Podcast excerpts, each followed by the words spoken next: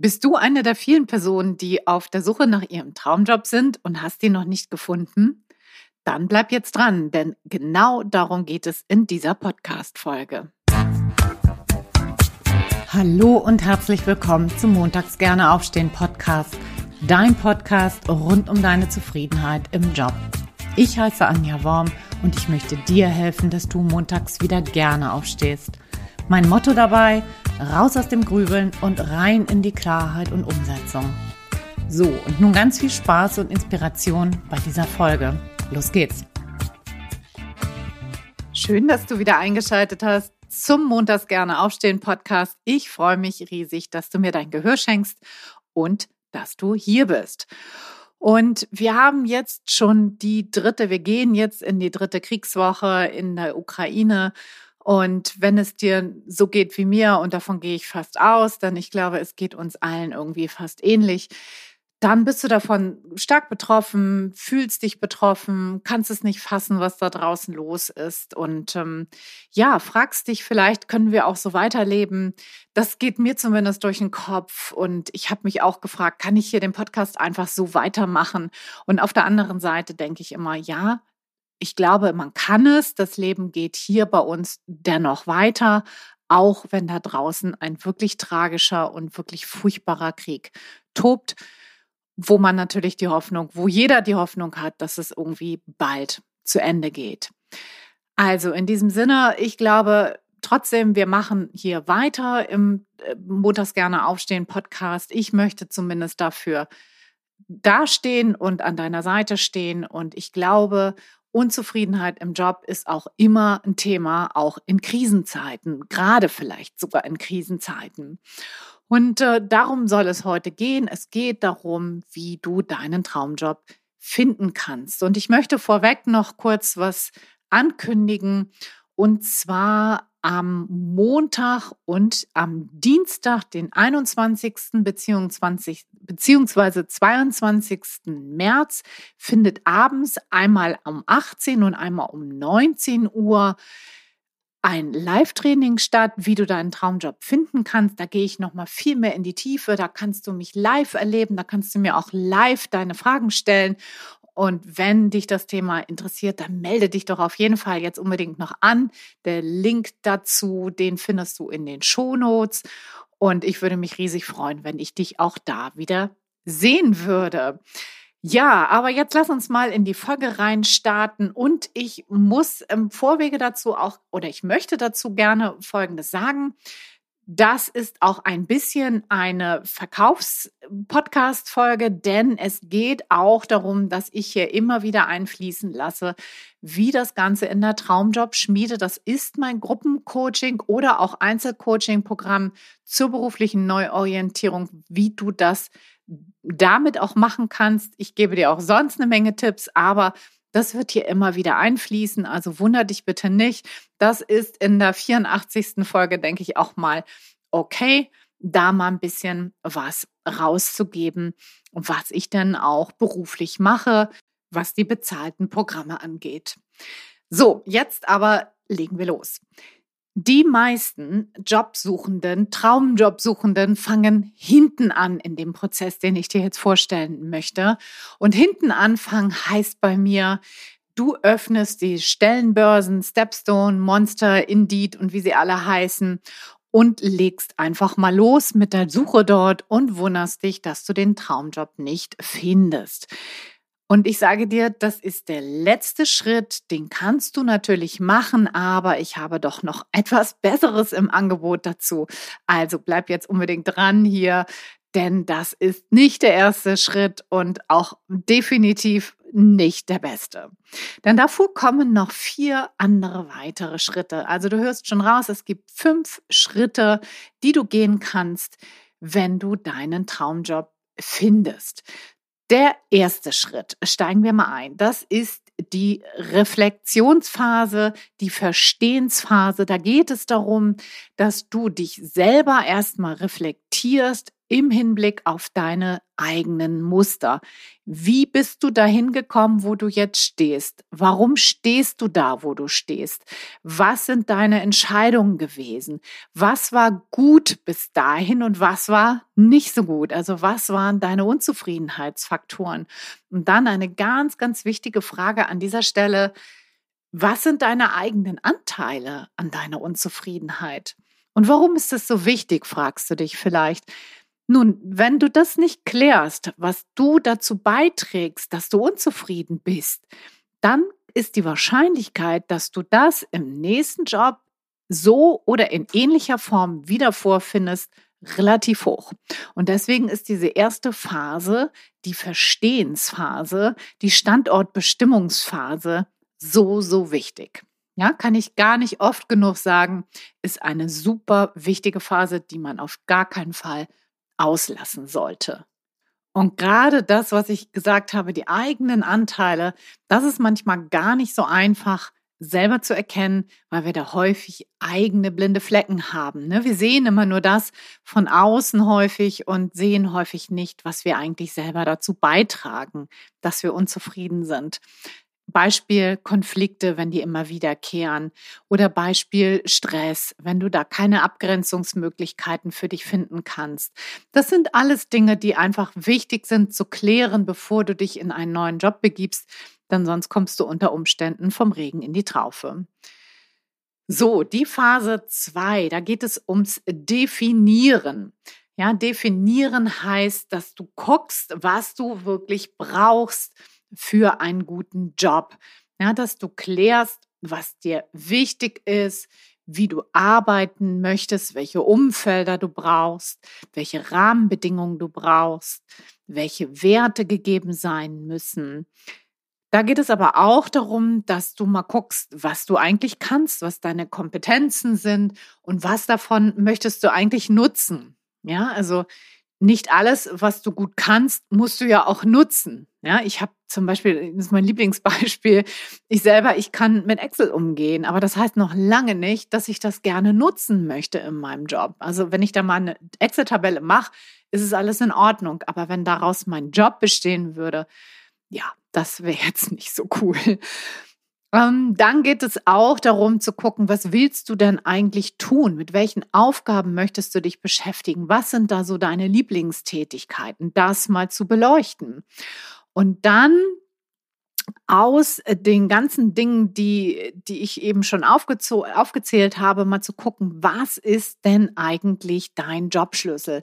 Jobschlüssel heißt für mich immer zu gucken, welche maximal fünf Kriterien brauchst du, damit du sagen kannst, dieser Job ist ein guter Job? Ja, das mal wirklich klar zu kriegen. Also ganz genau zu definieren, was brauchst du, um den Job, den du anstrebst, einen guten Job nennen zu können. Und da dann auch Indikatoren für zu entwickeln. Das ist natürlich auch super wichtig, weil das reicht nicht nur zu sagen, okay, das sind meine Jobschlüsse, sondern natürlich musst du auch wissen, woran du sie denn erkennst wenn du den Job wechselst. Das ist ja auch super, super wichtig. Dann in die Phase 3 geht, geht es dann und das ist die Jobentwicklungsphase, also Jobideenentwicklungsphase. Und die ist natürlich ganz besonders wichtig, damit du mal raus aus deinem normalen oder deinem üblichen Denken kommst und mal kreativ wirst und mal andere Gedanken denkst. Ja, da in dieser Phase ist es super wichtig, dass du auf eine assoziative, freie und spielerische Art und Weise Ideen entwickelst, die auch erstmal vielleicht verrückt sein dürfen, dass die müssen nicht perfekt, also die sollen sogar nicht perfekt sein, sondern es geht eher darum, dass du möglichst viele Ideen dort entwickelst in dieser Phase und dann im Nachgang dir überlegst, welche von diesen Ideen können vielleicht passend sein? Welche von diesen Ideen möchtest du noch mal ein bisschen tiefergehend beleuchten? Und das machst du am besten auf Basis deiner Lieblingstätigkeiten, auf Basis deiner Interessen und auf Basis deiner Kompetenzen. Ja, so gehe ich da zumindest immer ran, dass du aus diesen drei Dingen quasi deine eigenen Jobideen entwickelst. Ja, und wenn du das machst, wenn diese drei Parts oder diese drei Bereiche sozusagen die Basis bilden für deine Jobideen, ja, dann können ja eigentlich nur Ideen rauskommen, die dir wirklich auch entsprechen. Kann sein, dass die eine oder andere Idee da nicht umsetzbar ist oder vielleicht doch nicht so attraktiv ist, wie du dir das denkst, weil die vielleicht nicht deinen Jobschlüssel entsprechen, weil die Rahmenbedingungen oder die Werte dort nicht so erfüllt sind, wie du sie brauchst. Das kann alles gut sein, aber sie sind zumindest auf Basis deiner Tätigkeiten, deiner Lieblingstätigkeiten, Interessen und Kompetenzen entstanden und sind somit Dinge, die dir potenziell erstmal gefallen könnten. Und in dieser Phase ist es super hilfreich, wenn du viele Leute hast, die daran mitwirken. Also wenn du nicht nur alleine in deinem eigenen Saft brütest, sondern wenn du Menschen hast, die, die dir dabei einfach behilflich sind, die ihre eigenen Ideen reingeben, die auch vielleicht aus anderen Bereichen kommen und dir somit auch wirklich neue Ideen und Input geben können. Und das ist natürlich ganz besonders interessant, wenn du in einem Gruppencoaching bist, ist dieser Part mit der interessanteste, neben noch zwei anderen. Aber dieses, dieses gemeinsame Ideen zu entwickeln, das ist ein ganz, ganz toller Part, den man alleine gar nicht so gut hinkriegen kann.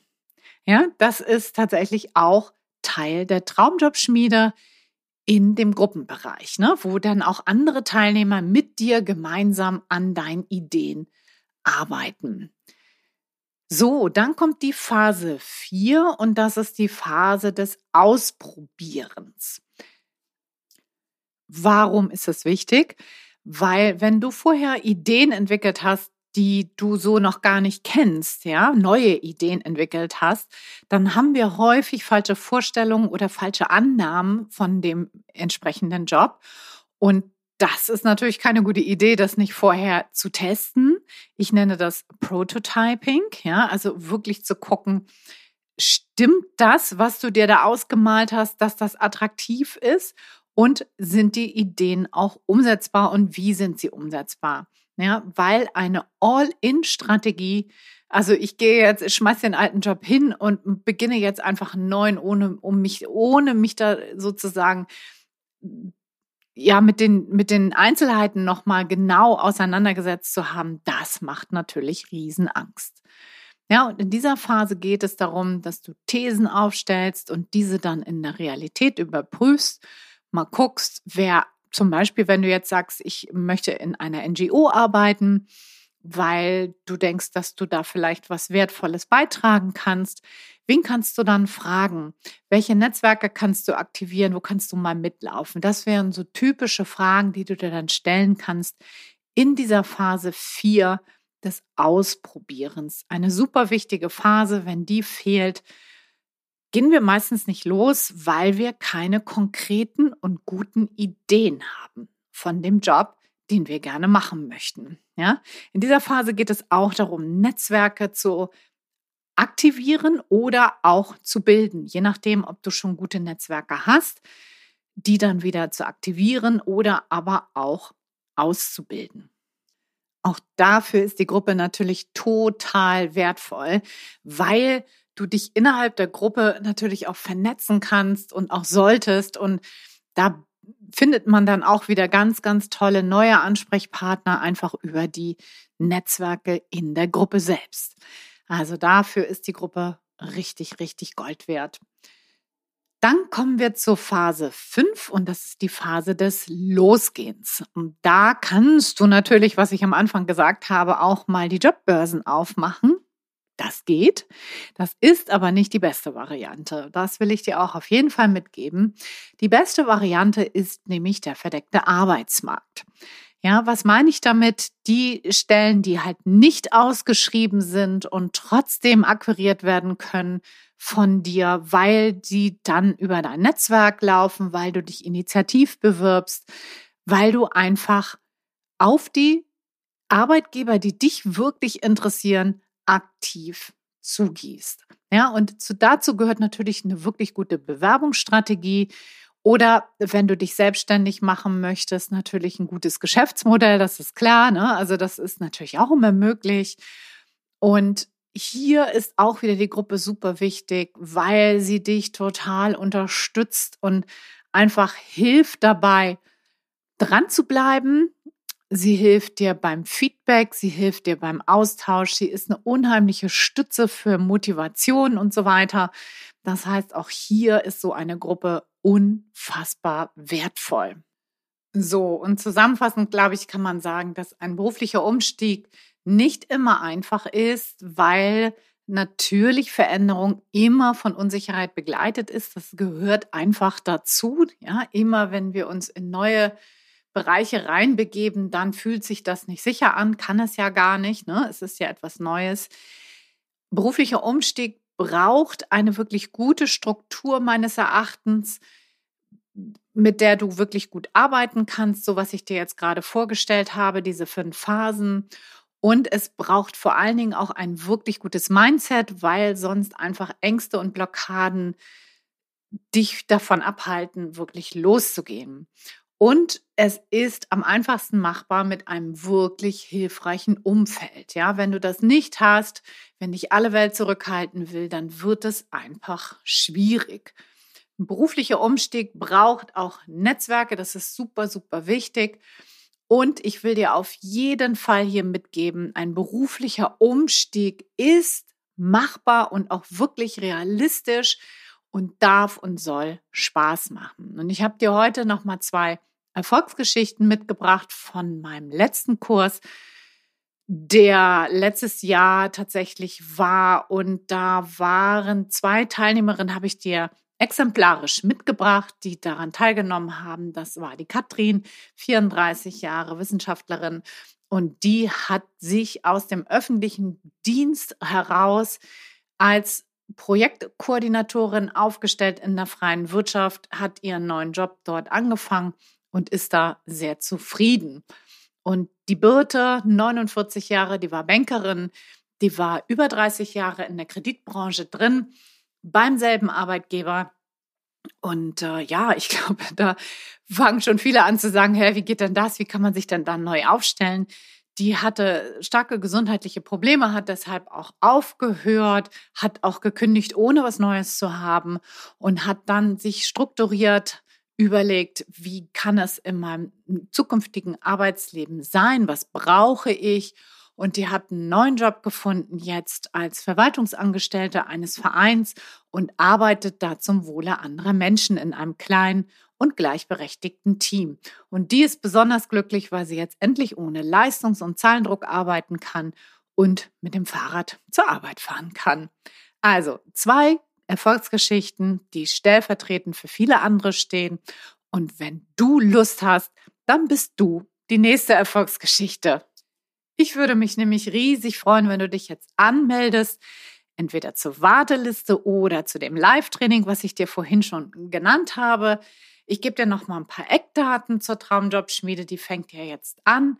Der erste Tag, der erste Abend, der erste Workshop-Abend ist der 6.4.